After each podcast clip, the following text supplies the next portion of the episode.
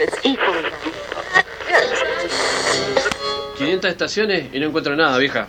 Esperá, son las 7 de la tarde, ya mismo pongo. Gamer con mate. El programa de la UTN dedicado 100% a videojuegos.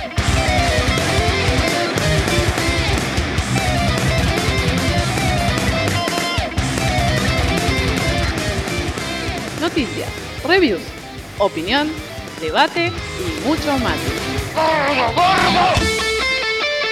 Gamer con mate en la casa del rock.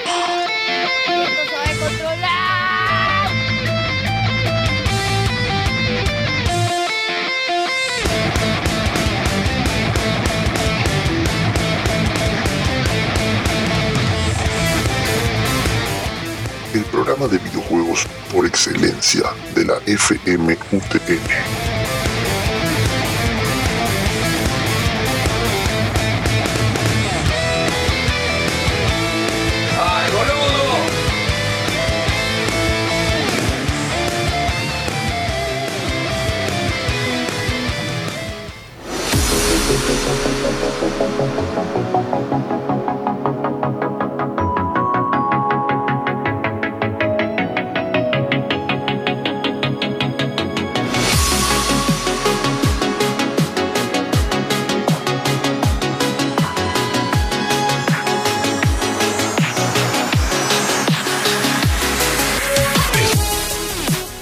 Todos bienvenidos a Gamer con Mate del día de la fecha. Hoy es 10 del 8 del 2019. No sé para qué lo digo. Y le. Que se olvida. Claro, eh, me, me gusta. Muchas gracias por estar todos presentes y estar escuchándonos. Y por galletitas. Hola. ¿Qué tal? Me, me gusta porque estás como bajada. Estoy muy concentrada en la preparación del mate. Claro. Bien. Como. Porque la gente quizás no sabe, nosotros te, Gamer con Mate es un programa donde hablamos de videojuegos alrededor y al son del mate. Este, hablamos de videojuegos de tecnología, si nos estás escuchando bien por vos, porque nos sintonizaste eh, en sábado 19 horas por la 94.5 FMUTN, por fmutn.com.ar O eh, por. Facebook Live, facebook.com barra Gamer con Mate. Como somos parte de Facebook Gaming. Que conste. Sí. Es otro, tiene otras estadísticas. Sí, sí, sí, imagínense. Y también estamos en twitch.tv barra gamer con mate. Todos ustedes nos pueden ver por esa camarita a la que estoy apuntando. A la Y pueden ver cómo eh, preparamos mates y cómo le decimos Y- a Monfus que hable más despacio. Y estaría buenísimo, además que me digan que hable más despacio, de tener un trípode para dejar de colgarlo sobre el pizarrón ese que siempre- Bueno, todo, todo se va mejorando y con su aporte puede ser mejor. claro. Exactamente. Este, bueno, vamos a empezar con las presentaciones del día de la fecha para que a todos aquellos que no nos conozcan, nos conozcan y aquellos que nos conocen, nos escupan.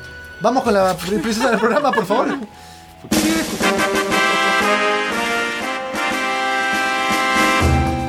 Ella es Julia Villanueva. Bueno, muchas gracias. buenas tardes. Está cantando felizmente. Eh, estoy muy alegre de, de volver después de tantísimo tiempo, porque hace mucho que no vengo. Y vengo porque, obviamente, vamos a hablar de un tema muy especial. Fue como, va a haber Final Fantasy, Julia. Ay, sí, por supuesto, Listo, obvio. O sea, le podemos Ah, mentir con eso. igual- Vamos, ¿Va a haber Final Fantasy? No, Claro. no vamos a hablar de Final Fantasy. noticia. Nada, también extrañaba, la verdad, venir a la radio. Ah. Así que- igual seas bienvenida siempre, siempre, siempre. Y el que podemos darle la bienvenida es el que la persona que está a su derecha en esta ronda.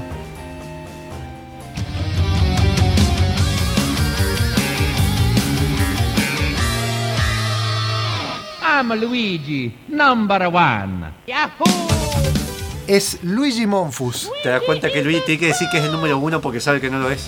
Y justamente porque Mario no lo, Mario no lo dice. Hola Renzo, están saludando. Yo voy a estar al tanto de los comentarios de Twitch y Chacho de los de Facebook. Recuerden que estamos en twitch.tv barra gamer con mate. Yo los saludo por la Que cara. ahí algunas cosas son más rápidas, hay menos delay. De hecho, lo saludo a Daniel González Jiménez que me manda la manito. Hay tres A un señor que se llama Gamer Combate también lo saludo. No sé Ah, sí, yo- fui yo porque, para que me bajen los comentarios. pues. Bien. Eh, buenas mañanas, tardes, noches. Recuerden que hay 3 segundos de delay con Twitch y hay 20 segundos de delay con Facebook. No me preguntes por qué. No, así. sí, yo creo que es por. No, Gracias, Mark. Gracias. Es por cómo hace la- uy. Por nada. No, no, no es por la transmisión de la transmisión. Ya lo he probado yo. Por eso no, no tiene que ver con cómo procesan el video. Sí, algún sí, día, algún día probablemente vamos a indagar sobre esto y lo vamos a traer. Y si ustedes eh, por alguna razón lo saben, avísennos, vienen a la radio, hablan y nos desburran a todos. Y arreglan eso. ya que estamos. Bien, y vamos a mi derecha pasando que podría agarrar la camarita y filmarlo ahí, pero. Para No. que conozcan a Deca.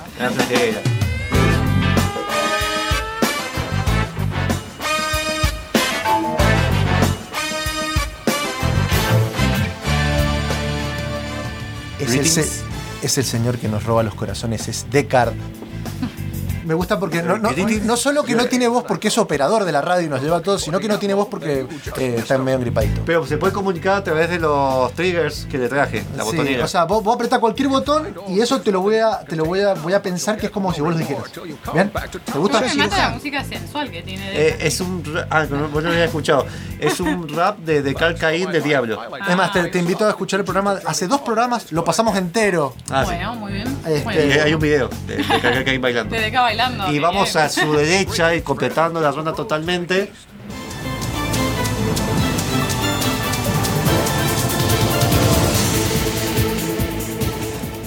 Chacho. Hola. Qué raro que no quisiste robar el saludo de nadie. No, vez. no, no, es que hay veces que pinta el robo y hay veces que pinta que no pinta. Eso es algo que yo aprendí Hay veda electoral, no te con Skyrim. Con Skyrim. Sí, ¿Qué? porque hay- viste que hay veces que vos le vas a robar y alguien te dice, ¡Eh! ¿Qué estás haciendo? Estaba, estaba corriendo. Sí, sí, te agarra Y cuando es- estás ahí Y agachadito. es completamente random. De hecho, empecé a jugar un juego que se llama The Kingdom Come Deliverance, que tiene mucho de Skyrim. Eh, es un poco más eh, como normal, no es tan fantasioso. Un poco más normal. Sí, normal. No hay Este. Ah, y el sé. robo y el robo es mucho, o sea, es mucho más eh, tenés que meter la mano en la bolsa y rebuscar, es como más, más complejo. te que paz. pero pero ya me llevaron en cana por tratar de robar al guardia del, del, del rey del castillo y Ah. no estuvo bien. Lo de Skyrim, a menos que seas de gremio de ladrones, ahí decís, no, no, te pago la recompensa mía, listo, está todo bien. Mataste cinco personas. Ah, y eso es una noticia muy importante. Terminé las misiones principales de Skyrim. Me falta el Solstein. Eso quiere decir Eh, que vas a dejar de No, no, me falta Solstein y. Pregunta, pregunta. ¿Cuánto tiempo eh, Dos. llevas? Habiendo terminado todas las misiones, más el DLC vampiros de las casas y todas las misiones del mapa general, Sí. no la del DLC que te manda lejos, Sí. eh, 278 horas. Muy bien. En un año. En un año, bueno, está bien. No, no, sí, claramente lo pueden ver todos los martes y jueves. No, no, ya no. Hasta aviso. Ah, no, ya no. Ya bueno, no, a decilo. partir de la semana que viene, ya el domingo tengo que hablar con Magic, porque Magic nos está ayudando también con el streaming. Va a ser los domingos, las 22 horas, va a haber por Facebook Live, eh, Skyrim por ahora, hasta que termine. Los sábados a las 7 de la tarde la radio, tanto por Facebook Live y Twitch. Y los viernes a las 23.30, va a haber de 23, 23.30 lo- por Twitch. Que ¿Y se sabe cuál va a ser el próximo éxito de las transmisiones de Monfu? Darkseid. Porque lo, DuckTales. lo van a sacar de Ah, DuckTales. DuckTales. Uh, uh, tendría que haber traído la música. Pato. a ver, Eh, tú. me gusta porque Cristian Ellis Arthur me saluda y me dice, mirá esa pelada, sí, la podés ver en vivo. En vivo, en vivo. Y saludos ¡Qué a! Dorito Senpai 2. Me imagino que hay otro, hay otro Dorito Senpai. Y Ahí. también ese Rodríguez me manda un saludo y no me insulta la pelada. Mientras tanto vamos a escuchar un tema, porque pintó. Eh, vamos a escuchar la banda eh, brasilera Mega Driver que se dedica a hacer covers de temas de Mega Drive en versión speed metal. Vamos a escuchar de Mega Man X, Storm Eagle. Escuchémoslo y volvemos remanija con Yuyitos.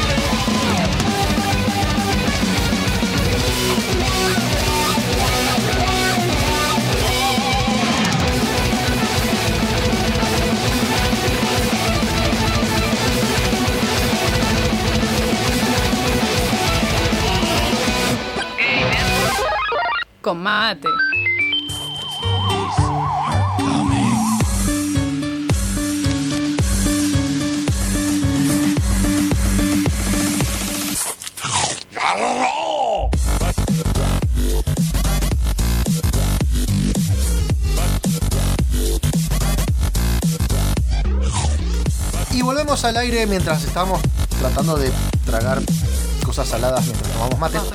Este, y venimos con yuyitos. ¿No es cierto, Monfus? Bien, el juego de la semana que siempre hablamos, pues, sacar el libro de mil un juego que tenés que jugar antes de morir. Por aviso, por alguna razón en Facebook se escucha estéreo y por Twitch se escucha mono. Debe tener algo que ver con este micrófono. De hecho, Daniel González Jiménez dice que en Twitch solo se escucha del lado izquierdo del audífono, en Facebook se escucha bien. No, no sabría por qué. Sí, no, no toquetees mucho porque No, podemos romper. tengo- Me, da manía de hacerlo ahora, pero no. César Mus nos dice hola, hola, y José del Ortiz se unió, así que. Gracias. Sí, no sé por qué no lo puedo tomar como salía altavoz, no tiene idea. Pero Bueno, vamos a hablar de yuyitos. ¿Qué trajiste hoy? Eso, exacto. Por favor. Eh, Este lo dice Deca. Está bien, está bien, tranquilo. Eh, vamos a hablar ahora eh, del juego School Days, un juego de 1985, pu- publicado por, eh, hecho para Spectrum y para Commodore 64. Fue desarrollado por David Haley y Helen Rady, que son marido y mujer. Ah, mira. Como, Ah, marido y mujer. como la pareja de Córdoba que hace. Claro. Eh, acá Helen es más desarrolladora y David era más profesor. Es un juego que evolucionó de ese juego que les comenté una vez del Little, Little People Computer. Sí. Es, digamos, usó de base ese. Y acá somos un alumno en una escuela, que lo voy a posar- pasar por acá. Somos un alumno de una escuela. Qué flashero. Eh, Obviamente se ve así. Eh, teníamos que tratar de, en, el día de la semana, eh, recolectar del director, buscar la nota de, de, digamos, nuestra- nuestras notas para que no se lleguen a nuestros padres. Ah, Ah, como la, como la, la libreta. O sea, tenemos que impedir que nuestras Claro. notas lleguen a nuestros Pero Porque padres. que seguramente son malas. Pero tenemos que asistir a clase y O tenemos que tratar que no nos suspendan y nos den, hasta que nos den 15.000 líneas, le dice que te hacen escribir el pizarrón. Mm. Si vos llegas a eso, por cada cosa que te mandaste de tus compañeros, a tus compañeros también los pueden retar y te afecta también a cómo los retan. Perdón, es una mezcla entre el bully y el paperboy. Sí, una cosa. Sí, sí, sí.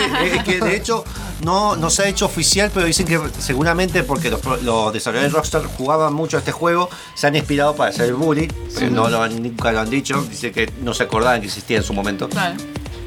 Y es un juego que vos puedes, de hecho, andar en una motito y chocar a todos tus profesores, puedes agarrar una gomera, tener que asistir a clases, evitar que te reten, que tus compañeros se metan en quilombo. Por favor, eh, les voy a decir lo siguiente: los docentes son buenos. Sí, sí, sí. Eh, Esto, esto es solamente fantasía, quiero Claro.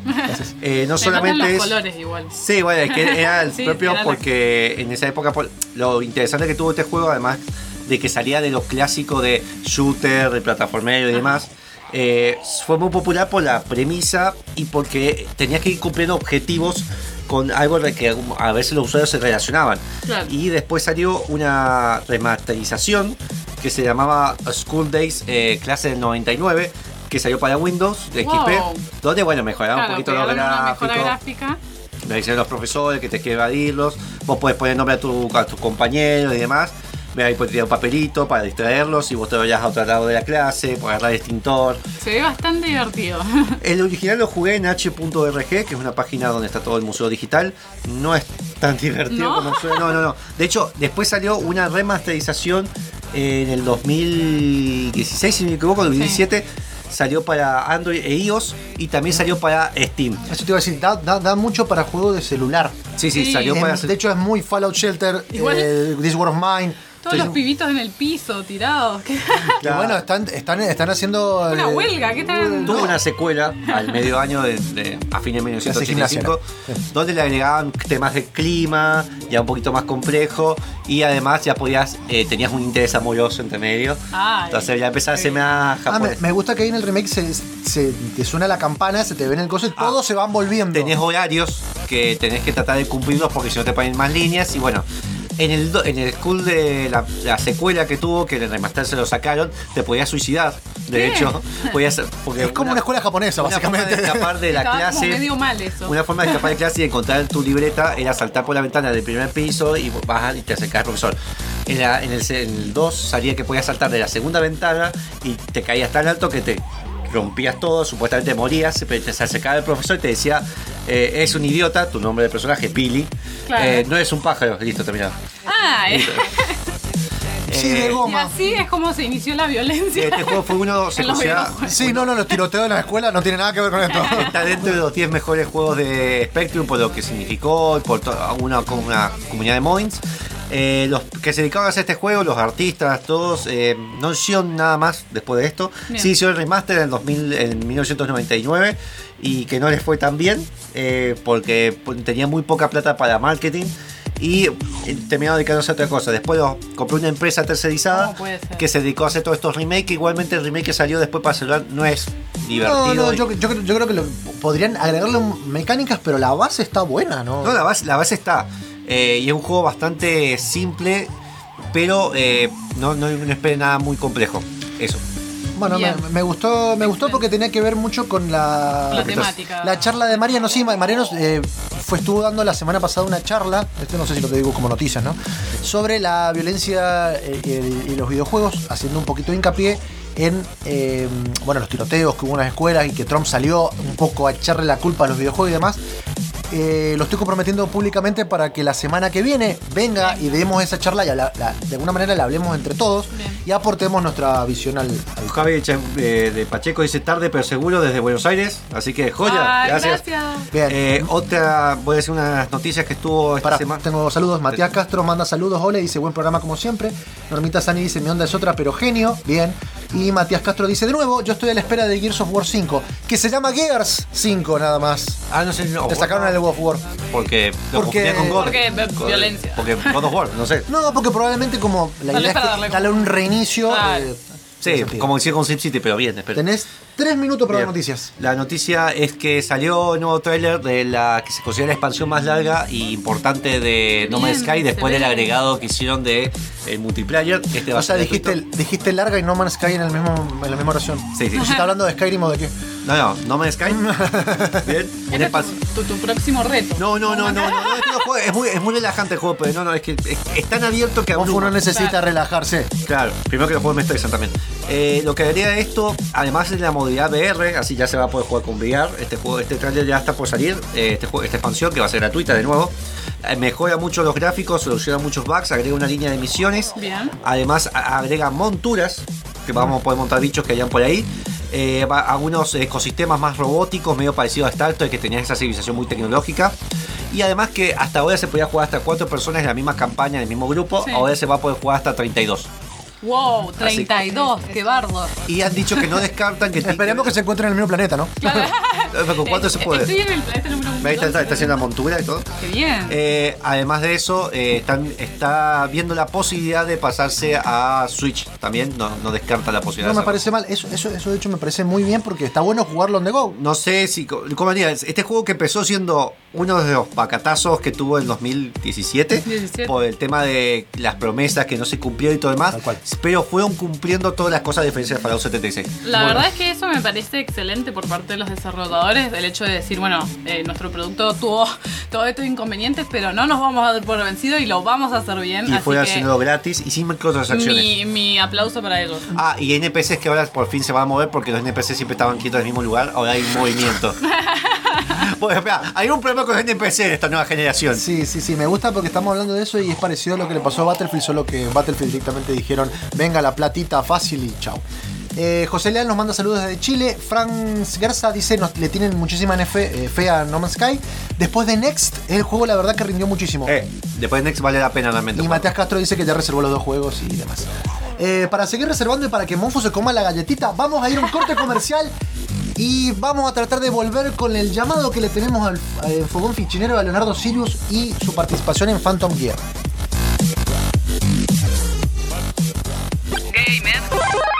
Con mate.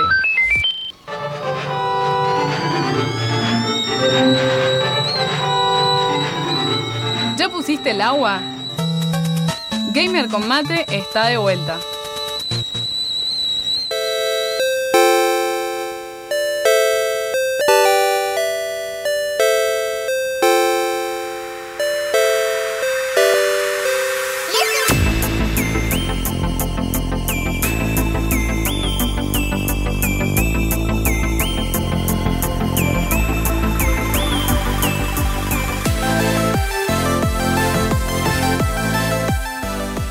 Y estamos de vuelta con el fogón fichinero del día de la fecha. Mientras recibo un mate, les voy a comentar. Estamos eh, por línea telefónica con Leonardo Sirius. Estuvo participando en un juego un poco particular que nos va a estar contando Monfos de qué se trata. Se llama Phantom Gear. Phantom Gear es un juego que va a salir para Sega Genesis y Mega Drive. Sí, gente, va a salir para Sega Genesis y Mega Drive. Viste, por eso puse la banda que hacía cover de temas de Sí, sí, Sega sí, pues Genesis. todo, todo está pensado. Está todo No, no, aposta que sí estaba pensando, ¿eh? Este proyecto eh, que fue realizado por Megacat Studios, eh, que entre ellos está participando Leonardo Sirius como arti- líder artístico, se puede decir. Eh, en esto han hecho, varios, han hecho varios proyectos, han hecho otros juegos antes también para Sega. Y eh, este va a ser un juego que, que sacan en Kickstarter, donde tenían que juntar, creo que faltan 4 días para juntar 25 mil dólares, más 29, así que superaron. bueno, Muy bien. Felicitaciones. Tiene- Increíble. Este juego es una mezcla, tiene un poco de Kirby, yo le noté un poco a también a Ristar. Ah, sí. Noté Sí, un poco. sí, y yo lo veo muy parecido a Celeste o el otro juego del águila nuevo que salió, que no me acuerdo el nombre, yo lo voy a buscar. Eh, tiene una onda de esa. o sea, son juegos relativamente. O sea, son nuevos. Este, lo, lo llamativo para mí es, sigue siendo que siguen largando para, Para Sega Sega Genesis, Genesis. ¿no? Eh, este juego que original también obviamente basado en Mega Man. eh, tiene un, si se van a la página de Kickstarter de Phantom Gear o lo buscan también por, por Google, van a, va a haber un montón de notas que le han realizado. Eh, en este juego tiene un demo que es gratuito, así se baja un emulador de Sega y lo pueden emular. Y por, la por las pequeñas contribuciones uno va poniendo 15 dólares y te dan bueno, el acceso a la beta, eh, mostrarte los créditos, te dan el, el ROM que puedes emular. Claro. O si no, si tenés un cartucho de Sega, puedes emularlo. Además, buenísimo porque viene la Sega Genesis Mini. Así que puedas poner flashearla, que no debes. Pero pueden hacerlo para este Para poder agregar el juego. Lo que voy a hablar un poquito es porque la gente no entiende que si Kickstarter es una, una manera que es de financiar ciertos proyectos, en este caso es un juego, y dependiendo del aporte que le dé la gente, eh, van a llegar a diferentes hitos, o sea, hay- hay- puedes aportar lo que quieras, pero una vez que llegas a un hito, eh, de alguna manera el proyecto se compromete con vos a devolverte algo, ¿bien? Y ese algo dependiendo de lo que pongas, ¿no es cierto? Bien, este juego es un, para los que no, no están viendo el video, es un eh, scroll shooter, se puede decir. Eh, donde somos una, una chica, hija de un científico, y que bueno, empieza, eso nos va a contar un poco más de los Sirius, eh, que está más involucrado. Yo ya puse mis 70 dólares, aviso, y si que ya tengo la cajita y todo, sale el año que viene. Bien, perfecto. Así que ya está en línea. Sí, sí. Ah, va a haber un poco de delay por el tema que está por celular, así que vamos a tratar afuera de mi naturaleza. Ha hablado despacio, Despacio, y darle que- tiempo a Leo para que responda tranquilo. Leo no es la primera vez que participa acá, eh, ha participado por lo de Juanito acá de Mayhem, que él participó también en la parte artística. Así que, bueno, hola Leo, Hola, ¿cómo Leo. andás? Hola, ¿qué tal? Eh, si podés contarnos un poco cómo surgió este proyecto, la idea y tu participación. Sí, eh, ¿qué tal? El proyecto surge desde hace un par de años atrás, en realidad.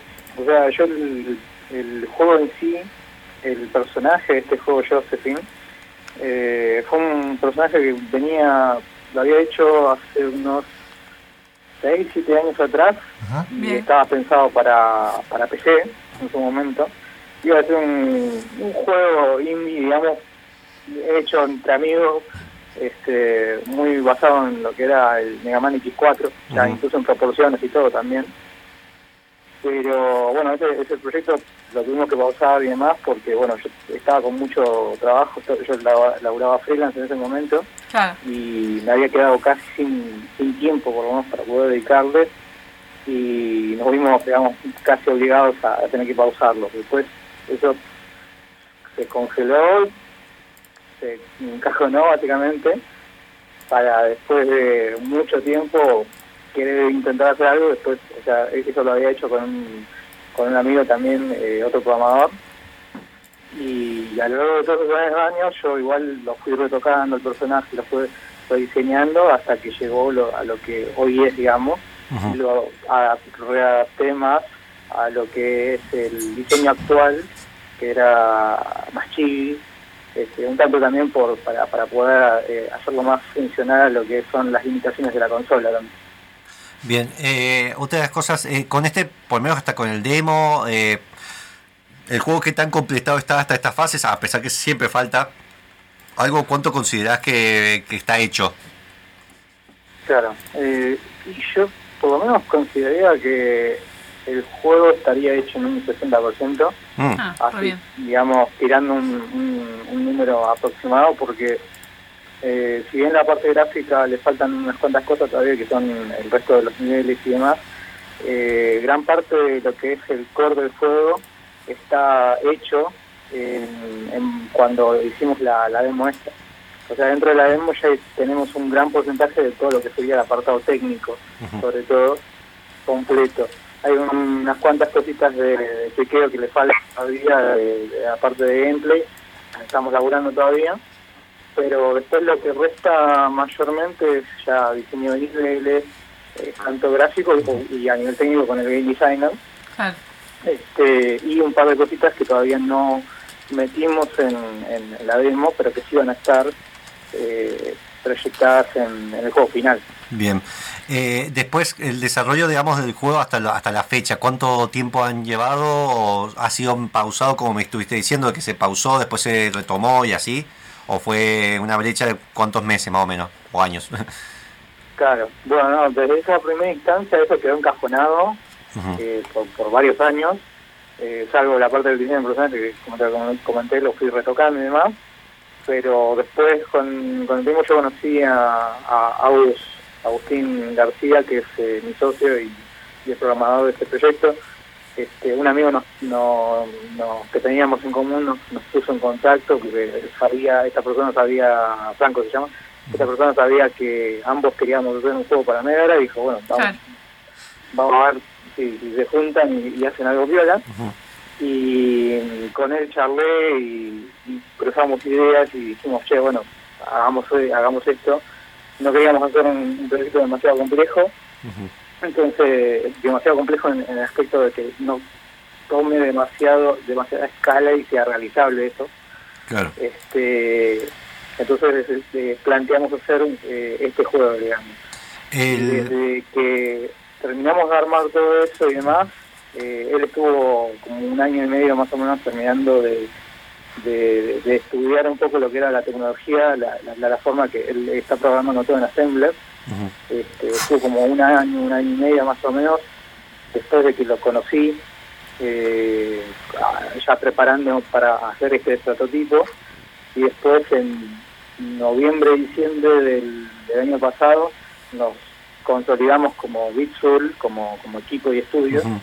Este, a partir de ahí eh, llamamos a, a Tony Leis en la parte de música, después a Marco Rebollo en Game Designer, y nosotros cuatro después empezamos a trabajar en lo que sería la demo.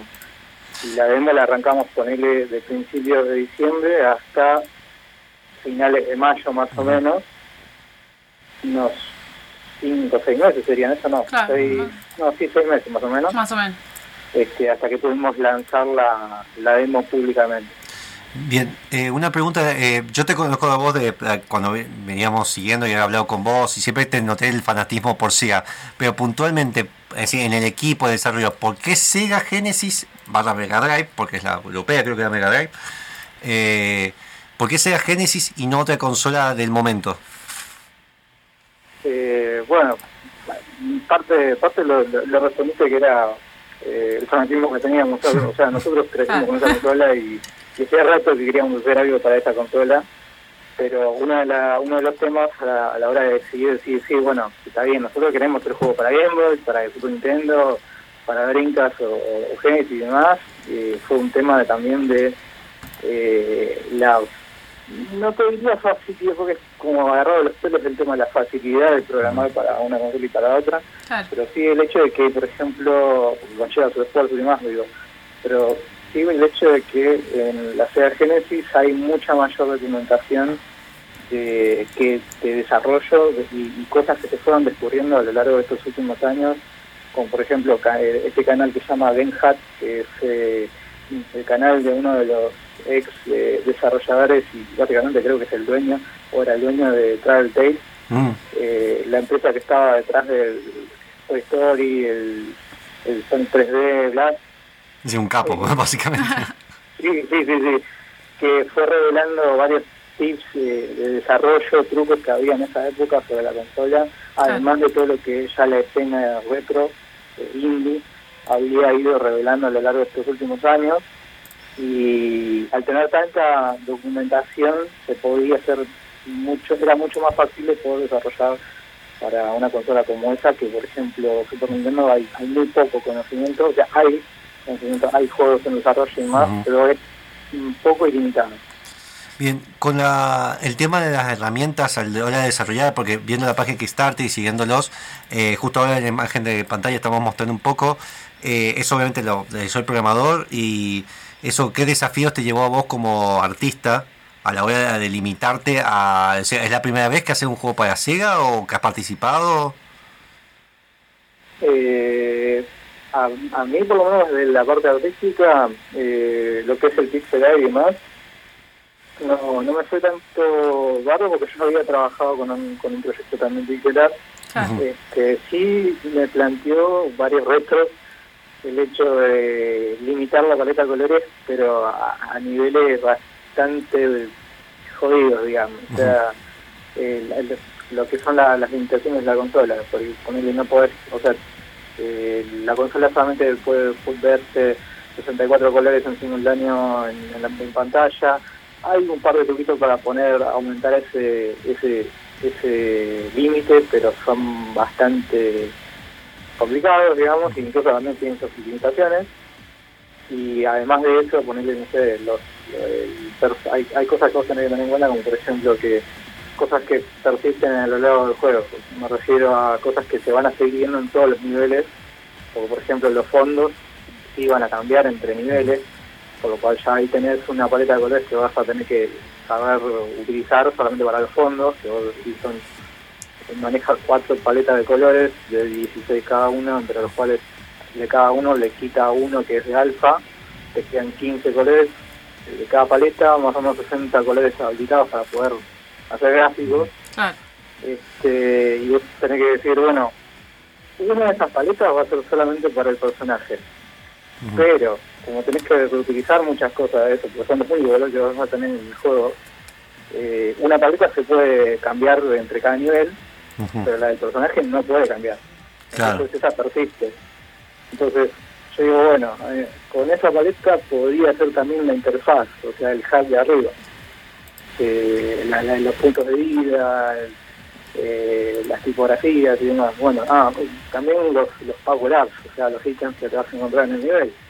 Claro, que Esos son comunes. En todo el, todo el juego tienen que tener la misma paleta de colores, bueno, vamos a usar la del- también la del personaje. Entonces todo eso metido en una sola paleta de colores de 15 colores. Claro. Está la limitación, digamos, Sí. que en los desarrollos actuales vos uno tiene tal vez tanta libertad de usar lo que quiera y ahí está más centrado, que es un poco lo que pasó en su momento, si uno ve el desarrollo de Mega Man, un poco las limitaciones que tuvieron. Sí, en especial de colores, La tamaños, música. el peso de las Sí, sí, sí. imágenes, todo eso. Eh, acá, este es el primer proyecto que participaba en Kickstarter. Eh, primer proyecto en Kickstarter, sí. Eh, sí. Y, y la sí, publicación, Es el, es el primero. Y pro, propio también es el primero. Sí, y en el tema de, de cómo se metieron a Kickstarter, ¿cómo fue? ¿A través de la relación con un publisher o fueron ustedes los que armaron la campaña? ¿Cómo, cómo fue esa parte? La parte más comercial, digamos. Claro. Bueno, en un principio no, no estábamos muy seguros en qué plataforma de financiamiento íbamos a usar porque estando acá en Argentina era como muy mucho más limitado Claro. porque por ejemplo para hacerlo de Kickstarter y demás necesitabas tener un domicilio en Estados Unidos este lo cual se, se complicaba bocha eso. Sí, entonces eh, nosotros ya habíamos estado hablando y habíamos cerrado eh, ¿cómo se llama? contrato con, con un publisher que íbamos a trabajar que es un publisher conocido indie digamos conocido dentro del nicho se llama Megacat Studios. Bien. este, que se iban a encargar, se van a encargar de la producción y distribución de las unidades físicas y de mover el juego, digamos, en diferentes lugares, Claro. eventos de allá de Estados Unidos y demás. Y ellos nos dieron una gran mano para poder crear también el, el Kickstarter allá, en, en Estados Unidos, ellos son, ellos son de Pittsburgh, este, Pensilvania. Y nosotros desde acá fui, digamos, armando toda la campaña, el cuerpo de la campaña, los assets, los gráficos, el, el- los textos y demás. Bien, eh, te cortamos dos segundos para una tanda. Eh, no, me, eh, no nos cortés que tenemos más preguntas para Sí, hacerte. es más, la- toda la gente que quiera, que quiera hacerle alguna pregunta a Leonardo sobre su participación, ahí está el Facebook o por Twitch, lo puede hacer. Mientras tanto, vamos a escuchar un tema de King of Fighter 14, como para actualizar un poquito la cuestión. Se llama eh, Soy Sauce for Geese, que es básicamente salsa de soja para el ganso. Lo escuchamos y vamos y volvemos.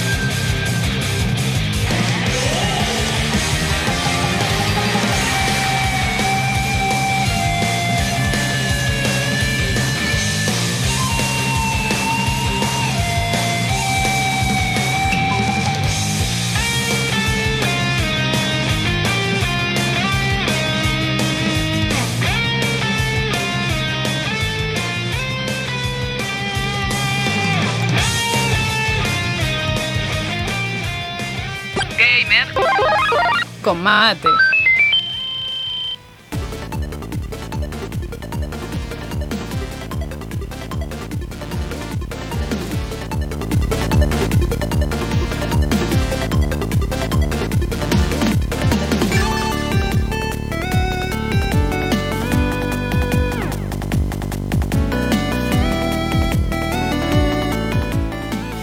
Estamos de vuelta, estuvimos hablando, estamos de hecho hablando, con Leonardo Sirius en este fogón fichinero y hablando un poco de Phantom Gear.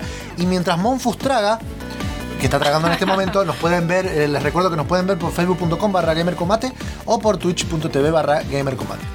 Bien, eh, una de las cosas que quería preguntarte, Leo, es cómo está manejando el tema de las recompensas, todo eso, todo eso se cae del publisher ese que tienen ahora o cómo fue que definieron eso.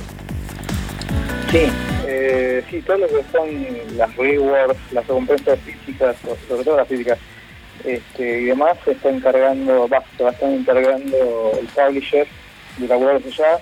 Me encantaría poder hacer algo acá, digamos, y demás, pero el tema es que sería básicamente producirlo acá, después gastar en enviar todo el paquete para Estados Unidos, para que después ellos lo puedan distribuir eh, a lo largo del mundo y sería como demasiado gasto eh, en envío y impuestos y demás, hacer toda esa movida. Entonces directamente buscamos la forma de que ellos lo traten de hacer todo desde allá. Eh, después, el tema de los de lo que son los goals, cómo definieron, así como quiero saber en Kickstarter cómo hacen para definir, mira, si llegamos acá son tantos niveles, si llegamos acá vamos a agregar un nuevo modo, ¿cómo fue que definieron eso? Lo, lo ¿El publisher fue el que lo definió? ¿O les pidió definirlo a ustedes? ¿Cómo fue ese manejo? Claro, bueno, en gran medida las fuimos diseñando nosotros, pero también siguiendo varios line- lineamientos del que nos recomendó el publisher. El publisher ya tenía un poco de experiencia en lo que es Kickstarter, ya había hecho otras campañas en el pasado, sobre todo también de, de retro. Pues ellos también eh, sacaron un juego que se llama Coffee Crisis, que Ajá. lo hicieron con Kickstarter.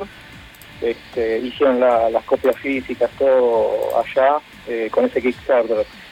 Y, y después de eso fue, ¿cómo se llama? Eh, con el desarrollo de, tam- también de los otros, de otros juegos que tuvieron que se llama Little Medusa. Y además, bueno, tra- están trabajando también con otros proyectos. Entonces, nos fuimos guiando un poco también con algunas recomendaciones que ellos no- nos fueron dando, digamos. Bien. Eh, después, eh, otra pregunta. Eh, ¿Esto se está, digamos, con, con Megacat Studios, eh, están pensados solamente hacerse para Sega por un, un tema de nicho y cómo manejar el negocio? ¿O a la larga siempre suelen lanzarlo en otras plataformas? ¿O depende cómo le vaya?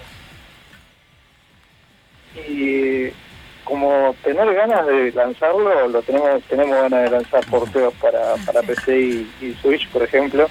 Yo tengo una re gana de que esté en Switch, pero este, sí. Digamos que de momento se, se hace complicado y solamente estamos focalizados en hacer el, el juego para, para Sega Genesis. O sea, se puede jugar en la PC, por ejemplo, si vos comprás, eh, vas, pones plata para la, el tier que es la ROM, creo que eran 15 dólares más. Este, vos recibís la ROM y esa ROM la vas a poder jugar en un emulador cualquiera, o si incluso si tenés una flashcard, podés ca- cargarlo en la flashcard y jugarlo en hardware real, digamos. Para los que no sepan, la flashcard es, vienen unos cartuchos directamente con entrada USB o entrada de tarjeta SD y con eso uno puede jugar con la consola en su momento real. Bien. Que son medios caros igual, que cuestan 5 mil pesos, 6 Claro. mil. Y vos. Leo, hiciste todo lo que es el desarrollo artístico completo, desde arte conceptual hasta pixel art, animaciones, o um, vos solamente hiciste la parte de arte conceptual?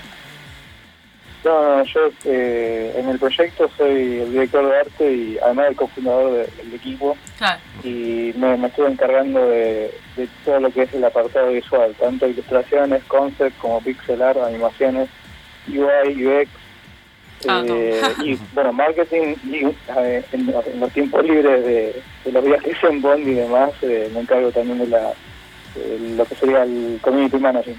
Claro. Bien. Eh, bien. sí, bueno, laburo mal. Pero la otra de las preguntas es que te quiero hacer es, ¿cómo definió la meta, digamos, de 25 mil dólares? Porque depende del punto de vista, podría ser poco o mucho, porque sé que acá en Argentina, acá dólar es un dólar, ya es mucho.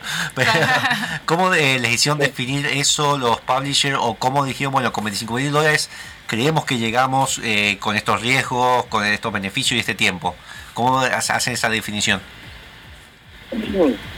Sí, el, no, sí, para nosotros, digamos, el, el dólar es ya un re- valor y demás, pero más allá de eso, de, digamos, de esa meta, es un porcentaje que nos da a nosotros. Nosotros pusimos ahí un gráfico de torta que medianamente explica un poco cómo se va distribuyendo también esa, ese inicial, digamos, esa plata inicial. Este, pero nosotros teníamos pensado hacerlo un cacho más, pero bueno, nada, por una cuestión de, las recomendaciones que nos dieron también con el publisher y demás, lo tuvimos que bajar un poco, Claro. tuvimos que bajarlo bastante lo que sería eh, lo más posible de, de lo que es recursos y demás, y decir, bueno, vamos a plantear estos, estos números porque para un proyecto de esta escala que está muy apuntado al nicho y demás, hacerlo mucho más eh, privado iba a complicar bastante la situación, digamos. Entonces, bueno, bueno, vamos a tratar de bajar este presupuesto y dividir un poco lo que era el proyecto inicial, digamos, el proyecto ideal que nosotros tenemos en diferentes stretch como para poder ver cómo cuánto podemos llegar a cubrir Claro. y, y no prometer de más, ¿viste? No Oh. prometer cosas que sean re- realmente imposibles de hacer con el presupuesto ese y tiempo de desarrollo. Por eso es que también está dentro de esa dentro de esa recálculo, digamos, está también planteado el tema de los sorteos. ¿viste? Bien, ahí se puede ver en el gráfico de torta, si hacen los cálculos, el 50% ni siquiera queda en ellos. Porque, no, no, es que hay una, hay una mal de, no sé si mal vista o hay un desconocimiento, una ignorancia entendida acá en Argentina y en general, que te dice, ah, no, 10 dólares es mucho, y no saben el laburo que hay detrás. Bueno, y, por, por eso a mí me gusta porque en el, justamente Kickstarter fue empezó a, a imponer esto de los gráficos de torta para que veas que de hecho de los 10, 15, 20, 100 o lo que quieras poner, el 40% se va en la recompensa que es lo que te van a dar de vuelta Claro. eh, cuando vos pa- pagás. Porque vos, por ejemplo, Monfo, vos tuviste en dos Kickstarter antes que uno fue un curso que terminó mal, ese curso de Game Maker de más que Sí, sí. terminó a 300 puntos y después salió Game Maker 2 y fue como que el tipo dijo, hasta llegué. Y después el, o- el otro fue de Hex Heroes que siguen prometiendo que sale y salen novedades todavía después de 5 años. Fuera de eso, sepan que Kickstarter sí, hay riesgos, ya este juego... A ver, depende del desarrollador. Si te muestran ya un demo que ya puedes probar, te da una cierta seguridad. Claro. El conocimiento del desarrollador, que haya gente conocida. Además, sepan que si no pueden pagarlo, porque mucho, muchas veces dice, bueno, no tengo tarjeta, ¿cómo puedo accederlo? Porque Rapipago, bla. Sepan que Hoy si hay tienen. muchos medios para Hay muchos medios. Yo, de hecho, usé la de Mercado Libre, Ajá. el Mercado Pago, la tarjeta, Ah, o ni la- siquiera hace la falta la, la Wallah, Wallah, cualquiera de estos bancos así online se puede. PayPal y cualquiera que tenga, creo que se llama como el CBU, pero con B corta, virtual. C- CBU, o sea, el CBU, pero virtual, el B corta, sepan que pueden aportarlo y están ayudando a un desarrollo muy de nicho, pero que es con- tiene mucho amor, pasión Sí, por el además, videojuego. bueno, es un desarrollo 100% argentino, así que eso, Eso- también está buenísimo. Eso quería preguntarte, Eh, ¿cuántos argentinos son en el grupo? ¿Qué porcentaje de Patagonia hay? Eh, sí, de, de Argentina básicamente todo el equipo Claro. core de, de, de es argentino. Nosotros somos cuatro acá en Argentina. Después las dos, otras dos personas que aparecen en el Kickstarter son dos personas que son de Estados Unidos, que son del equipo de Megacat, Claro. el publisher, que se ocupan ellos allá de mover todo eso y están dentro de lo que es el equipo del proyecto, digamos. Claro. Me encantan las, las cartitas que le hicieron de las Las caras, está, buen- está buenísimo. De hecho, de hecho, si querés, podés como agregarle al, al- a lo que vos estás pagando 25, 25 dólares y te dan el Coffee Crisis también. Claro, de hecho yo llegué a 70 porque ya no sé, el dólar se está disparando, ya no pero porque elecciones. creo que elecciones. por 20 dólares más, eh, 25 dólares más podía tener los dos juegos en cajita y todo. Claro. Pero bueno, dije, no, quiero tener el juego de Leonardo, lo quiero tener en caja, prefiero eso. Eh, así que espero que dentro de un año hagamos una con Julia. Vamos a hacer un poco de streaming. Voy a tener la plaquetita, Bueno, así que te Sí, podemos, podemos hacer un reservados en la radio y demás. Y Sí, bueno, todo, todo, como yo te cajeaba Cyberpunk. Sí, así comentamos un montón de Eh, cosas. Leo, no sé si algún aviso, una recomendación, algo que quieras decir de, de todo lo que haces con el desarrollo de este juego, además que pongan platita. Sí, o, o algún chivo que quieras dar. Eh, sí, eh, como chivos nos pueden seguir en cualquiera de nuestras redes sociales. Nosotros estamos en Facebook, Instagram, Twitter. Twitter es como la principal y en donde además de bueno, en Facebook es como que bueno, sin las limitaciones de la cantidad de texto que podemos poner, ahí podemos poner un poquito más de información, como links, eh, describir un poquito más y demás. Así como en Instagram, pero en Twitter es como que tenemos más movida y también estamos más inmersos con lo que es el grupo de desarrolladores eh, retro, indie, eh, y tipo vivimos posteando, digamos, retuiteando proyectos también dentro del nicho, porque o sea, nosotros somos uno de los pocos eh, proyectos que hay acá en Argentina, pero a nivel mundial todos los días están surgiendo nuevos proyectos, no solamente de los sino que también hay para el Cómodo, también hay para, para Game Boy, hay algunos de, de Super Nintendo, hay varios de NES también.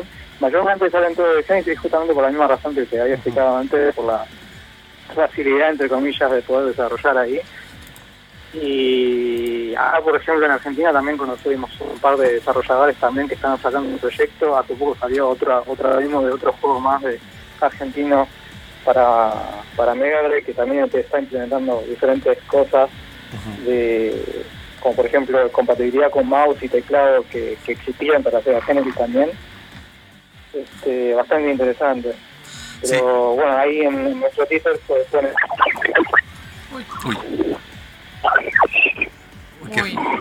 Bueno, creo que, lo, creo que lo estamos perdiendo. Este, a Leonardo también se nos está acabando el tiempo. Le agradecemos, igual yo creo que nos está escuchando. Sí, gracias, Leo. Sí, No pues, me da miedo, Gracias, Leo. molgón. Para mí, no, para mí es como en el Fallout se lo, se, se lo llevaron, estuvo siguiendo, dijo mucho Phantom Gear y se lo llevaron los extraterrestres.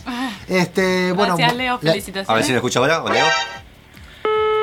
No. Ah, se Bueno, cortó. Se cortó. O ya le mando un mensaje igual. Bueno, felicitaciones a todo el equipo de Beats Rule. Ver, eh, cumplieron la, la meta sí. mínima, 25 mil dólares, que no es poco, ¿eh? No, No, no, es un laburo de marketing enorme. Y todavía que- les quedan 5 días para seguir aportando, así, Así que apoyen, apoyen, apoyen. Me gusta esto que tengan una página que se llama linkstr.e, lo tenemos que usar Julia. Tiene todos los links de la Ah, página con el bueno. loguito suyo, está bueno. Ahí bueno.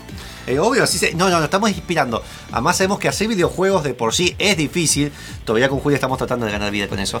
Eh, Ganar vida. Ganar vida, Dejar de- vivir de claro, eso. Dejar de envejecer. Claro. Eh, pero imagínate los que hacen juegos para NES, así para mí están de la cabeza. Bueno, ¿y sabés qué? ¿Sabés quién, de dónde nos tenemos que inspirar? De la tanda comercial y volvemos con un reservado. Paga la plata. Gamer. Con mate. Gentlemen, start your engines. Gamer con mate está de vuelta. Gamer con mate. Es tiempo de videojuegos y se va el mate. Y me estoy quedando sin mate. Recibados.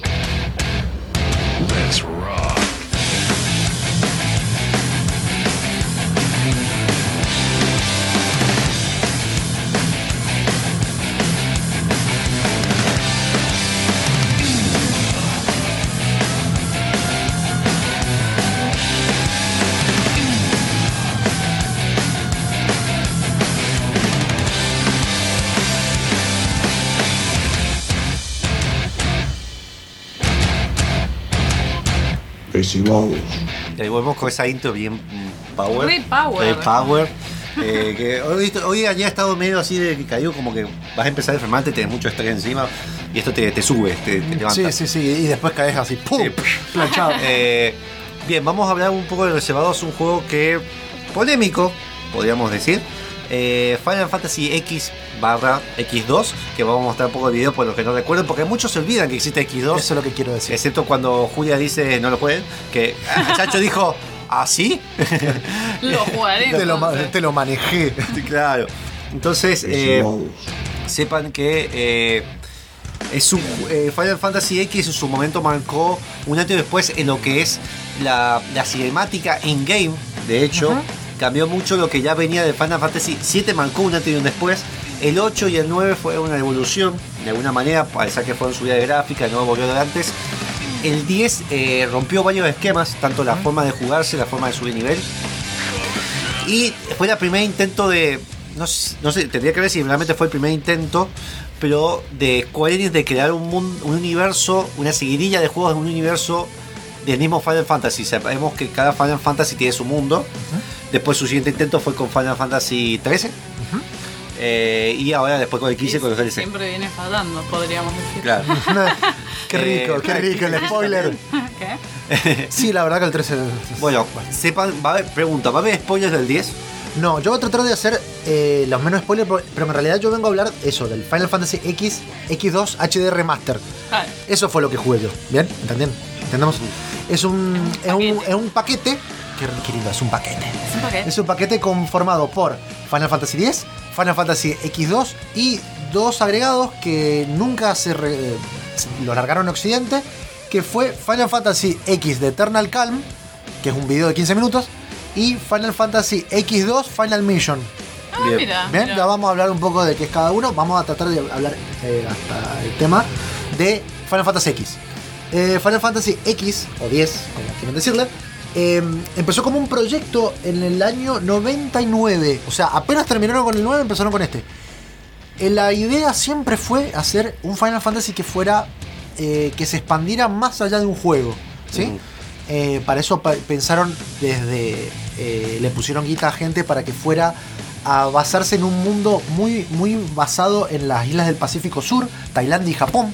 Bien. De hecho, eh, la, la ropa y de todos los personajes tienen mucho que ver con esto. Es más, ustedes si lo ven, lo van a ver recontra japoneseado. Sí. Y sí, vos lo ves. Y la cara de los personajes, incluso en la Este, cinemática. Y lo mejor de todo fue eso, que hicieron. Es el primer Final Fantasy que hicieron captura de movimiento, como dijo Monfus para los FMV, y no estás comiendo, nadie te ve. y también hicieron captura de voz, cosa que Claro. nunca se veía en un Final Fantasy. Fue bastante complicado, eh, la sincronización con los labios fue horrible, porque obviamente está hecho para un público japonés, y bueno, y luego salieron hasta memes de la risa y la huevada que salió, que fue Sí. una cosa muy... ¿El Final Fantasy X salió en qué año, más o menos? El 2000, 10 en el 2001, 2000, yo ¿Es me el primero de PlayStation 2? exactamente. Claro, eh, yo me acuerdo en Buenos Aires haber visto revistas y en su momento era como, mirá qué realista Sí, se ve esto. Además, no, lo- las cinemáticas igual tienen una calidad. Y, y el mundo, en lugar de ser. eh, to- todos los Final Fantasy fueron eh, desde a partir del 7, en realidad, que era 3D. O sea, los personajes eran 3D, pero el fondo era, Era pre-renderizado. ¿Sí? Como ustedes pueden ver el Resident Evil 2. ¿Ven? Claro. O el 1. Este, este es el primer Final Fantasy en el cual el mundo está hecho completamente en 3D. Sí, obviamente, no tiene animaciones y vos te das cuenta, cosa que te das muy cuenta cuando un, un fondo está como pintado, que es pre-renderizado, y un objeto en 3D por cómo se ve de vívido el pixel. Este, pero hicieron un muy buen trabajo, por lo menos en el remaster, para lavarle un poco la cara, mejorarle la textura. Eh, de hecho, hicieron también la música, la, la recompusieron, la de Final Fantasy X. Uno Sí. puede elegir en cualquier, en cualquier momento del juego si escuchar la original o la Ah, bueno, esos son detalles que, que están igual que los gráficos, los gráficos difícil que lo hagan. Pero Sí, lo que hicieron fue mejorar la textura y ampliarlo para eh, widescreen, cosa Bien. que tampoco se podía. Igual, bueno, no, dale, sí. Bueno, perdón. Y otra de las cosas que agregaron en este remaster, a diferencia del anterior, es eh, la diferencia en el sistema de, le- de leveleo, que bueno, se maneja con un Sphere Grid y qué sé yo, que sí me pareció re loco eso. que es como, es como muy loco, una vez que lo entendés es bastante Es simple. bastante sencillo en realidad. Pero la diferencia es que uno puede empezar con el original o el master. ¿Cuál es la diferencia del Ah, original y el sí. master? El original es como que cada personaje empieza como en una. Es un mapa. No sé si lo, lo han visto, es como un mapa. Y cada uno empieza en diferentes secciones. Esto de alguna manera tira que cada personaje tenga una especialización por defecto. En Pero- cambio, en la master todos empiezan en el mismo lugar. Claro, técnicamente, digamos, empiezan en, en un circulito dentro de todo ese Sí. diagrama, pero podrían alcanzar todos. Sí, porque exactamente. Están todas las habilidades del mismo. Es más, podés hacer que un mismo personaje de repente, no sé, tenga magia negra, magia blanca y ataque físico. Sí, lo desarrollas. Ahí estamos escuchando parte de la, la- la cortina, es el tema de pelea. Sí, las cinemáticas yo las veo y todavía y me, y- y la pongo intro, a transpirar. la música de que intro que muchos pensamos por en su momento que era de Ramsey, nada que ver, no era de. Ramsey. No, no, no. No, no, no era Ramstein, pero Ramstein hizo una versión.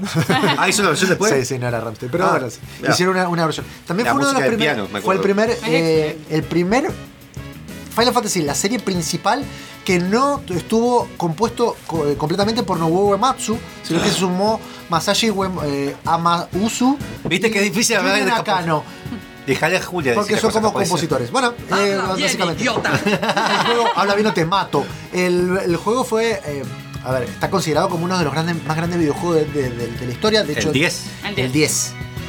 A mí, Hagamos sincera, hincapié en el 10. Sí, a mí sinceramente estamos haciendo hincapié hasta que diga, no, estamos hablando de otra cosa, es otra cosa.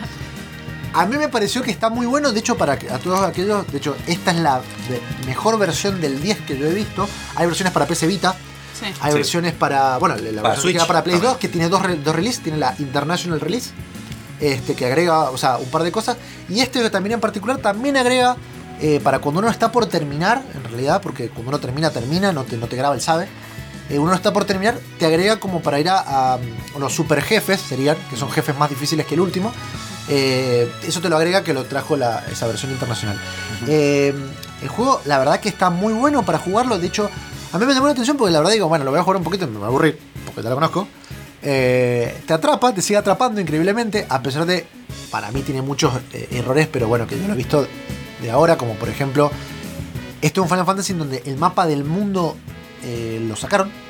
o sea, vos, vos lo que haces es manejarte caminando y se siente muy lineal hasta que llegás recién al final de la parte del juego donde podés realmente elegir a dónde irte con una nave. No me No, lo acordaba que de eso pasa, yo. no, lo que pasa es que el juego narrativamente justifica. Que la primer parte del juego sea lineal. Porque Claro, es un literalmente vos peregrinaje. tenés- Vos tenés que hacer un peregrinaje de un lugar, de un punto A a un punto B, cruzando por diferentes secciones. Es muy fuerte el choque con el Final Fantasy 12, donde es muy abierto y donde. Bueno, Claro, bueno, sí. Eso, eso iba a hablar yo un poco. Una de las cosas también que, que cambió, para mi entender estuvo bastante bien, después se dieron un poco de vuelta atrás.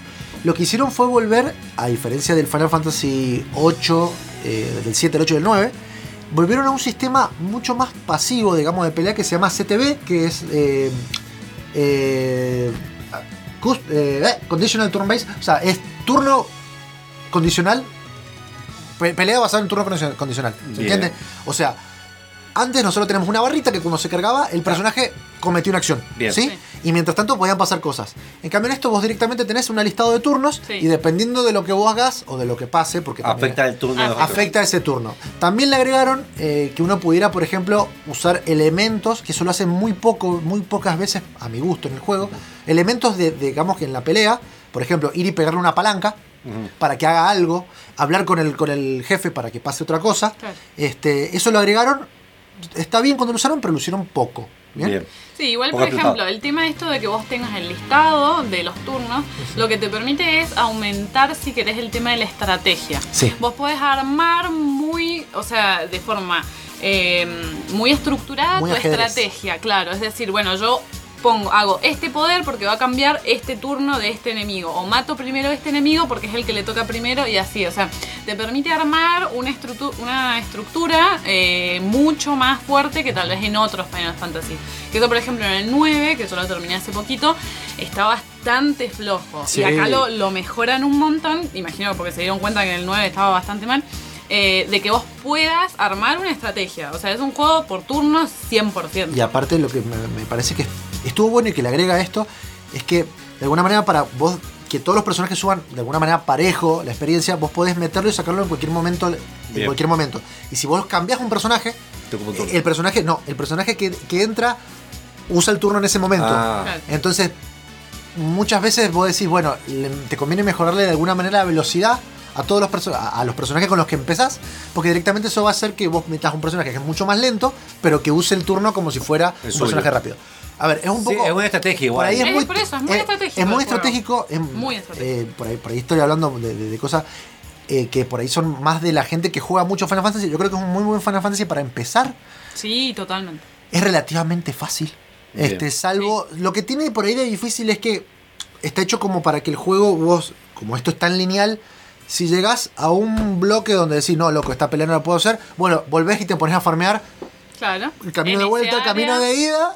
Bueno, el farmeo igual en Final Fantasy, igual que varios juegos japoneses, eh, a ver, decimos que es algo muerto que ya no se usa, mentira, Monster Hunter lo usa. A ver, igual no es tanto el farmeo que tenés que hacer, es en No. algunas partes. No, no, no. Eh, o sea, no es que se vuelve denso el farmeo. Por ahí, eh, en la versión internacional, para matar a los jefes opcionales, Sí, bueno. es, es terrible. Yo, yo personalmente no los maté porque tenías que farmear muchísimo y dije no. Pero para lo que es el juego en sí, no es tan fuerte. Y yo creo que narrativamente. Eh, es muy interesante y es uno por ahí de los que te atrapa más fácilmente. Hay otros Final Fantasy que son un poco más lentos de empezar. Este ya de entrada arranca siendo muy interesante, entonces es como un Final Fantasy muy amigable, Y, si a, querés. y a partir, claro, y a para partir los de, que nunca han jugado. de, de- de- ahora vamos a empezar a hacer el corte y vamos a terminar de hablar, pero una de las cosas que muy positiva para mí es que de alguna manera la historia pasan muchas cosas, los personajes cada uno tiene su historia, si bien vos tenés al principal, el principal tiene que ver con algo, pero es más, el juego empieza diciendo esta es mi historia This is my story. y, y cada uno cuenta una historia que de alguna manera la van cerrando, la van hilando y que se va desarrollando de manera seria. Lo cual no pasa en el próximo que vamos a hablar en el próximo video. Ay, por- Eh, bueno, vamos a cortar un poco con el tema, vamos a escuchar, vamos a cambiar hasta de consola. Eh, ¿Se acuerdan de Metroid Prime? Sí. En el juego de Sí, no lo terminé, pero sí, lo debo Muy terminar. bien, perfecto. Ah, el juego de Metroid GameCube. Prime, Metroid Prime, el, juego de. GameCube donde uno usaba Metroid, pero en primera buenísimo. persona. Bueno, vamos a escuchar un cover hecho por Toxic Eternity. Es el tema se llama Crash Frigate. Lo escuchamos y volvemos. Thank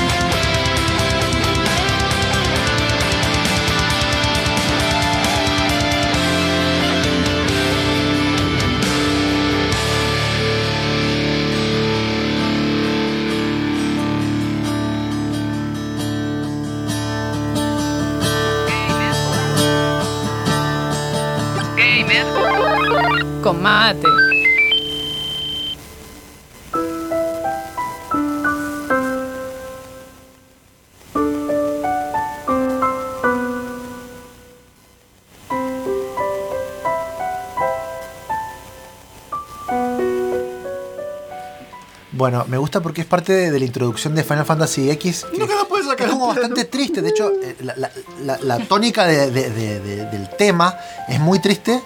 Termina de alguna manera bastante. El juego es triste. No sé, no, no, no sé si triste, es como, es como agridulce, cosa que me a mí me parece genial. Ah, es espectacular. Y lo que hicieron fue decir, loco, pará, tuvo bastante éxito. Al año siguiente, o sea, en el 2002, en una conferencia en Japón, dijeron, traeremos un- al- algo que contarles y mostraron directamente un video que existe, que está hecho con el mismo motor del juego, que se llama Final Fantasy X de Eternal Calm.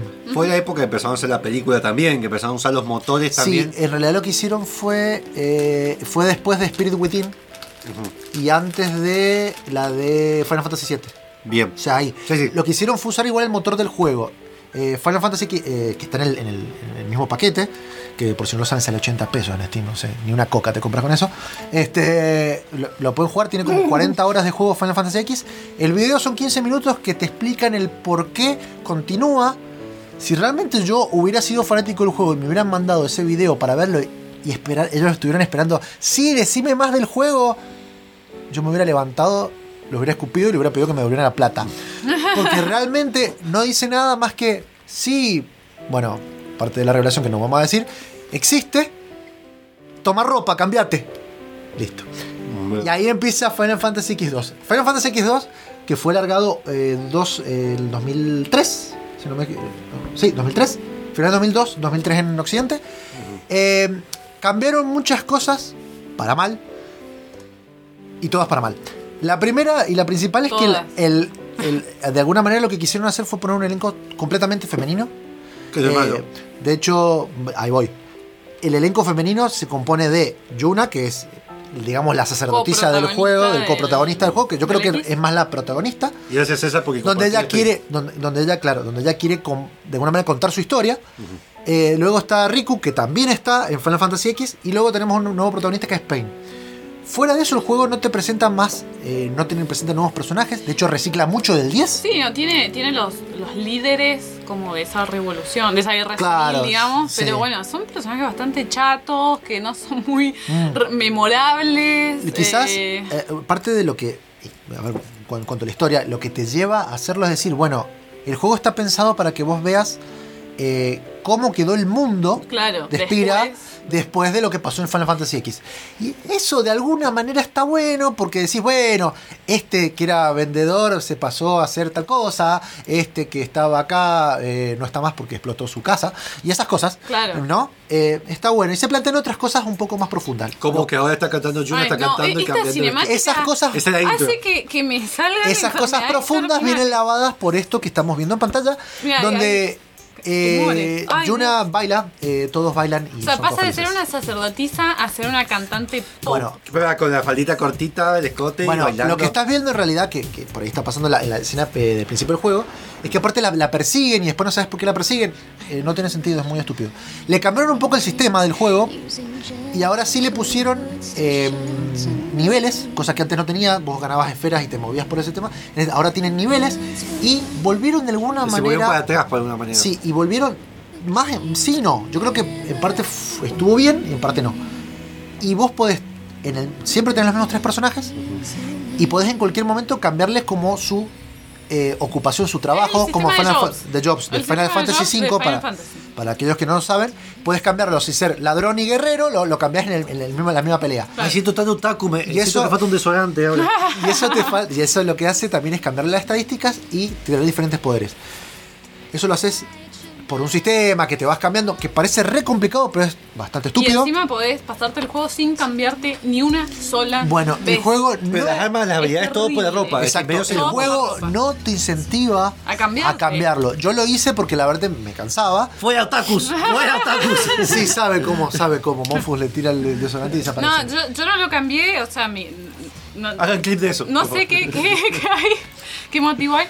Igual puedo hacer una acotación cortita, Dale. que el juego en sí tiene algunos planteos que poten- son potencialmente interesantes. Ahí escuchamos el tema pop. Eh, ah, ah. Bueno, eh, tiene algunos planteos que son potencialmente interesantes, como la historia de fondo de los dos personajes. Sí. ¿Qué pasó Eh, después también? O que, lo de... digamos, son, son La guerra civil que se arma esa también es importante, O sea, hay claro. temáticas potencialmente interesantes, como la historia de dos, digamos, personajes del pasado que vuelven al, al- al Eso. presente, la guerra civil. Tiene algunas cinemáticas que están muy bien logradas en cuanto a lo que es Cam- Final Fantasy. Cambiaron la tecnología, de hecho Eh, la- le, le pusieron más texturas a las caras Claro. y las animaciones. Por ahí se le ven medio raro los dientes, pero bueno, va mejorando Son lo que casi 5 minutos de intro que todavía no empieza a jugar, ¿eh? Bueno, Ah, pero todas esas poten o sea, o sea, todas esas temáticas que son potencialmente interesantes para seguir un poco con el tono agridulce del X y si querés para presentarte el final del juego que es lo que más estás buscando después del X, eh, nada, se pierde en Se personajes lava. poco interesantes, en el tema de, de las ropas que están para, para mostrarte a los personajes por ejemplo, waifu. vos, vos estás viendo, vos estás viendo que ahí están cantando, ¿no es cierto? Eso es una, un trabajo que es la cantante. Claro. Luego tenés uno que lo agregaron con una. Es decir, una habilidad que vos puedes estar. Es como Claro, el bardo. es una, claro, es el bardo. Claro, lo que el hace en bardo, todo su turno, porque no hablé un poco del sistema, no es por, no es por turno, sino que es más el ATV. Se te llena una barrita y dependiendo de lo que vos hagas, esa barra se hace más chico o más grande. Este, y de hecho, cuando vas a castear una magia, por ejemplo, esperás a, a a decidir y se te carga. Cuando vos estás cantando, todo tu turno se la pasa cantando. Y es como Ay. si fuera un buff o un debuff que va haciendo la. Entonces es como que yo siento eso, es como que todo lo, lo que estaba bueno de fondo se fue perdiendo en este tipo de mecánicas y agregados que además como, como dijimos antes, el tema de los personajes secundarios que no son interesantes, que revivís, o sea, revisitas cada uno de los lugares que, Eso que es. visitaste en el X. y Está que- muy reciclado. Claro, y por ahí vos decís, poco. Te, te da nostalgia volver a esos lugares, pero no hay nada nuevo. es ¿Cuánto después salió este juego? Nada, menos. Dos años. Dos años. Dos años. Y el juego Bueno. transcurre dos años después. Y eh, Igual el tiempo está bien. digamos, la realidad es que, por ejemplo, una de las cosas que generalmente lo- en los Final Fantasy Es un muy reciclado bueno, igual.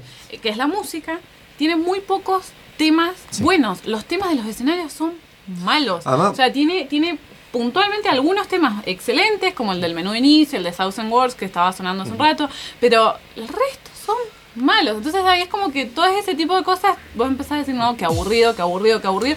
Y seguís porque tiene el, querés ver el final. Sí, ¿no? Y querés Y- ver. La pre- eh, para mí ese fue el problema, el problema de, de- de parte de, de- de vista de, de por qué lo jugás. Tiene un vos enganche que vas a llegar a claro, algo. vos Sí, pensás, sí, vos es pensás que, una bueno, ahí está cosa. el tema que es difícil no, no contar no cuál es spoilear. el objetivo sin vos tenés un, spoiler. un objetivo que vos decís, loco, sí, quiero ver qué Quiero pasa. que- quiero verlo, El claro. problema es que cuando llegás al final no. no.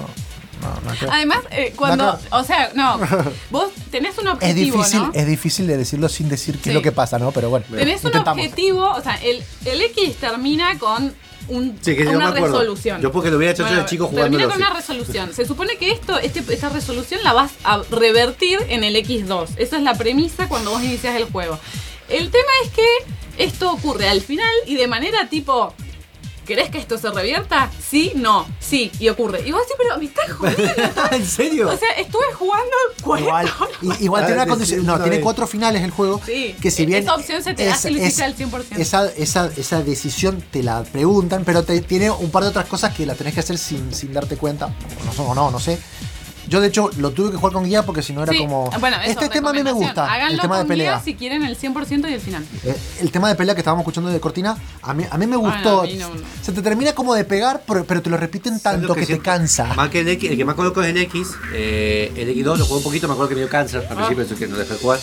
Eh, ya siendo chico, no me generaba rechazo. Eh, el X lo sentí como ya con la música, algo más eh, profundo, serio, sí, directo. sí. Que no está mal haber hecho ese cambio que hicieron con este, pero si venía de una historia re Pero- profunda, con un final re triste, re Se trágico. pasa lo ridículo. Y sale Yura bailando de la nada, por más que después explican por qué. Sí, que no, No, no, no. igual, igual, ¿sabés qué Tiene pasa? sentido, además, es como que el mundo. A ver, Y un gordo cantando bien. en, en el X te presentan un mundo que, que todo el tiempo se está reconstruyendo y que no tienen tiempo para otra cosa más que jugar a la pelota, básicamente. Muy tercermundista el sitio de ¡Yay! Así, acá es como que tienen la En este, posibilidad de, tiene la de posibilidad- vivir, digamos. Y son todos idiotas. Claro. Igual veo mejor las animaciones de, Sí. eh, de los ojos que le dan Sí, el de hecho le han agregado los dientes, vos vas a ver las animaciones de los dientes. eh, cuando hablan se le ven las bocas los dientes. Pero eso La pasa con los tres personajes principales. ¿Qué pasó? En esta versión del remaster le agregaron un par de cosas. eh, Le agregaron un sistema tipo Pokémon. donde vos vas, te- seguís teniendo los tres ¿Maltrato personajes.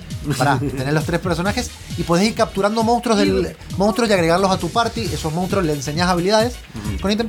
Lo hace un poco interesante, la verdad. Me aburrió. Eh, luego le agregaron también su, tiene ti- super voces. Y eh, lo que agregaron también, ya que estamos terminando. Sale Cactus. Eh, sí, que actuar está. De hecho, hay una nación. Está, todo el, Sí, sí. el- el- lo, lo Chocobos. clásico, chocobo. ¿Se pueden comer? Mox, no. De hecho, está, este- está, está esa cuestión con los chocobos, que también tiene que ver con la máquina y cómo lo usan ahora. Y eh, luego de esto, cuando termina, que termina en me, te proponen Final Fantasy X2 Final Mission. Es algo que pasa tres meses después. ¿Está dentro del remaster o es un DLC? Está dentro del remaster. Ah, en el Eso remaster no- no, no salió. jugué. El remaster. Me, me ca- causa gracia porque sale Pain siempre luchando de espaldas mirando para atrás. Es como Sí. la mala del grupo. Sí, es la mala del grupo. Eh, pero es. Y, y Riku tiene escoliosis. Sí, sí, sí, sí. O sea, está Ay, Además, sí. te voy a Cuando poner derecho. No, no, y cuando lo usas de, de- de maga negra, se da vuelta así y es como que tiene. eh, eh, te- termina la, la espalda, hace una L, así, y mira para atrás. Es decir, Iba a ay, decir, pero- la ¿y espalda. los huesos. Bueno, de repente no importa. Todos en Espira pueden hacerlo. De hecho, pueden respirar debajo del agua. Y eh, eso es algo que no explican en el Final Fantasy X. Y después lo, se lo se- que pueden respirar bajo el agua. Viste que Cuando juegan Blitzball. hay tres que pueden respirar por debajo del agua, los otros no. Pero en este, Yuna está tratando de aguantar más de tres minutos. Bien. No sé por qué. Bueno, no importa. Final Fantasy X2 eh, Final Mission las vuelve a unir a las tres.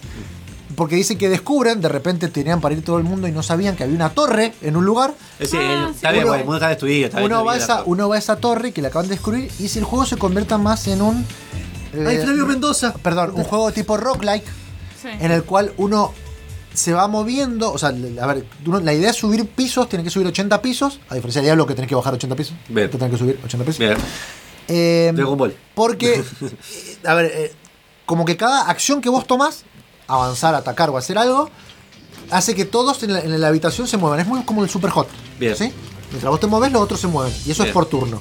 Bueno, es Y entre medio vas agarrando esferas que te dan habilidades, te dejan cambiarte Medio de, Torchlight igual, de- ¿no? Claro, es muy como el Torchlight, 1. pero como por turnos. La verdad, me aburrió. Entonces lo que yo hice fue agarrar y buscar en internet las cinemáticas, verlas todas seguidas para ver qué pasa. Obviamente no termina en nada, Bien. más que y esto lo voy a citar textualmente, sí, hemos crecido todos y estamos, hemos- estamos más grandes. Bueno, probablemente no nos veamos, pero no sabemos si, si nos vemos en el futuro. Que te vaya bien. Listo. Ese, ese es el final de la historia de X2. Ahí lo terminaron. No, bueno. Ahí terminó todo el mundo de Final Fantasy X. El final de la historia de X2 es todo lo que todo lo que queríamos ver de, de- después del X, pero la verdad si tengo que poner un puntaje, sí, yo lo quería. No, no voy a mentir, yo la, la cinemática final del X2 la debo haber visto 35 veces. Muy bueno. Está bien hecha. Está bien y hay algo que, bueno, que sí, porque yo la quería ver. Pero bueno, la cuestión es que si si yo les tengo que decir, el X es una obra maestra, jueguenla, es de los mejores Final Fantasy, es de los mejores para empezar. Le pongo entre 8 y 59 y al X2 le pongo un 3. Es Para que vean. Malo y Igual aburrido. hay una novela que hoy largaron en Japón solamente y supuestamente va a salir creo que el año que viene o este año en Occidente. Una novela gráfica que no saben en si la van a meter en Steam. No, salió ahora, hace poquito, en 2015 salió. Claro, pero sal- no salió Que, continu- que continuaría la historia de lo que quisiste ver en el Final Fantasy. O sea, que ah, pro- propone que algo pasa. Igual me Que gustaría X2 que no existe y que era otro, es otro coso del tiempo. no sé, no que, sé. que X2 nunca existió, gracias. La verdad que, la verdad que yo les digo la verdad, el paquete sale 80 pesos, la verdad que por 80 pesos está muy bueno, son 40 horas de juego por Por cada uno. X. Y la, la realidad, voy a ser sincera, que eh, si bien el final de X2 está bien, es muy lindo, todo lo que sea, eh, el final hubiera quedado mucho mejor si lo dejaban en el X. O sea, ahí quedaba épico, hermoso, dramático, Plata, espectacular. plata, hacer juegos Eh, y sí, probar. pero bueno, nada, hubiera estado mucho mejor que quedara. Ya, pero cuando hagamos juegos y terminemos el juego por ahora y sea exitoso, vas a, ver, vas a ver cómo vas a hacer. Che, ah, necesitamos hacer pop idols en el juego. Bueno, pongámoslo porque plata. Pero si vos lo promocionás No, como no. un juego de Pop Idols, está bien. Bueno, que está Pero en- no me vendas, había uno que se llama no sé cuánto F, que salió para Switch hace un año y medio, que era un juego de Type F. Type F, que era un juego de RPG que me dijeron que era muy bueno y era por idol, pero Type. lo vendieron así. Sí, que está bien. Y me dijeron que sí era- me han pero dicho no, que no bueno. me digas un Final Bueno, hablando de vender, vamos a un corte comercial y volvemos.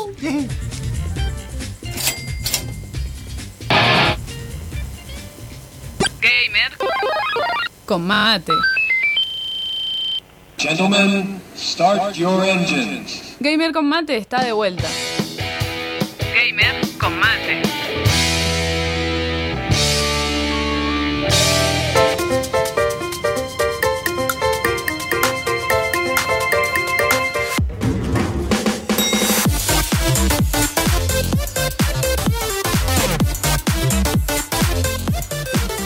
Cómo bailan. Sí, por favor, clipen eso.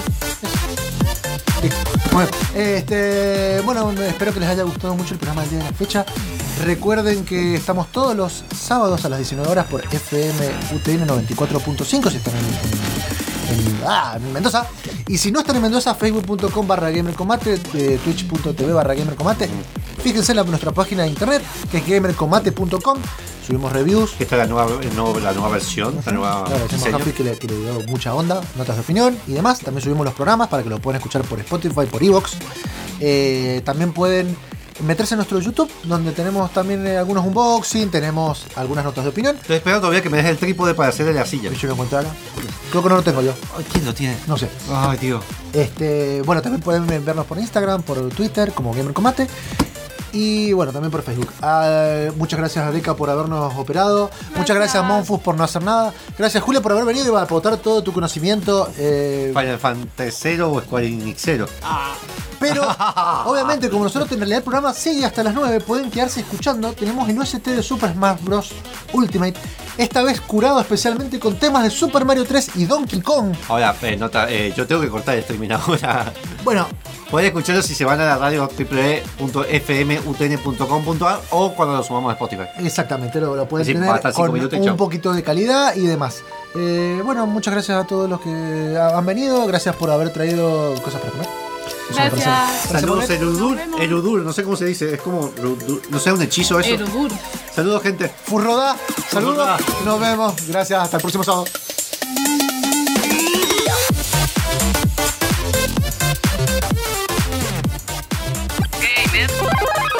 Mate.